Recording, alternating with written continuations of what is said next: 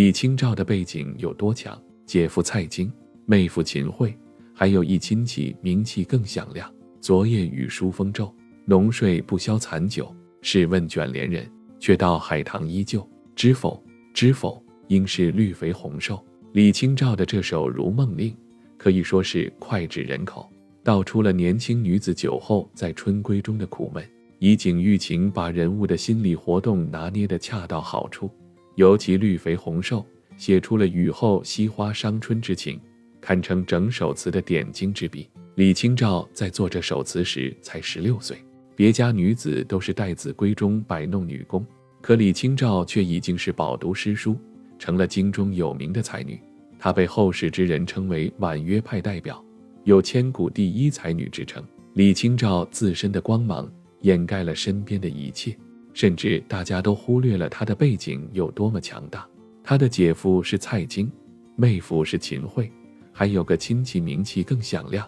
他是谁呢？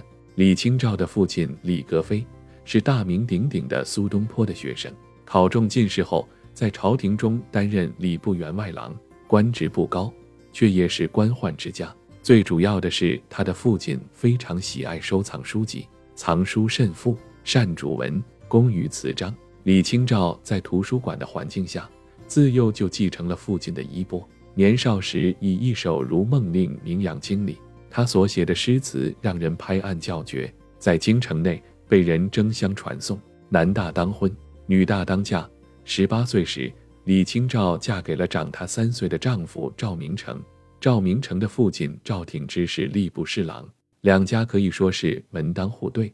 最为关键的是，李清照与赵明诚二人志同道合，兴趣相投，同样有着收藏书籍、诗画的爱好。二人虽然都是官宦子弟，但当时赵明诚还没有官职，他们的生活并不富有。